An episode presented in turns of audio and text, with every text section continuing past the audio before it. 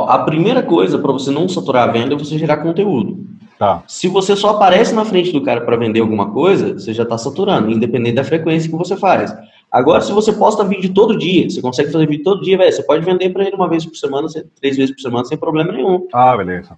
Entendeu? Então, imagina assim, sempre que você faz uma venda para alguém, é como se você perdesse um, um, pedaço da amizade sua com essa pessoa. Ou oh, o cara tentou vender. Né? Uhum. Não, não, não tão assim de perder amizade, mas só... Sim, mas fica chato, né? Sim. É. Mas o que acontece? Por exemplo, eu publico vídeo todo santo dia. Eu tenho os grupos de WhatsApp que eu mando vídeo todo dia. Tem e-mail que eu mando vídeo todo dia. Uma vez por mês eu abro a descrição do na Casa e vendo. Tá uhum. tudo bem. Hum, Agora, se eu só mandar mensagem, se eu aparecer uma vez a cada dois meses só, mas toda vez que eu aparecer eu tentar vender, aí, aí é um pouquinho chato.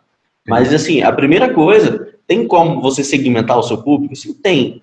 Mas, tipo assim, você faz. O cara que deu interesse no evento, ele é excluído do outro. Aí você, você arruma uma parada assim. Mas, cara, tem gente que quer sair duas vezes na semana, três vezes na semana. Você, acho que você não precisa excluir esse cara, não.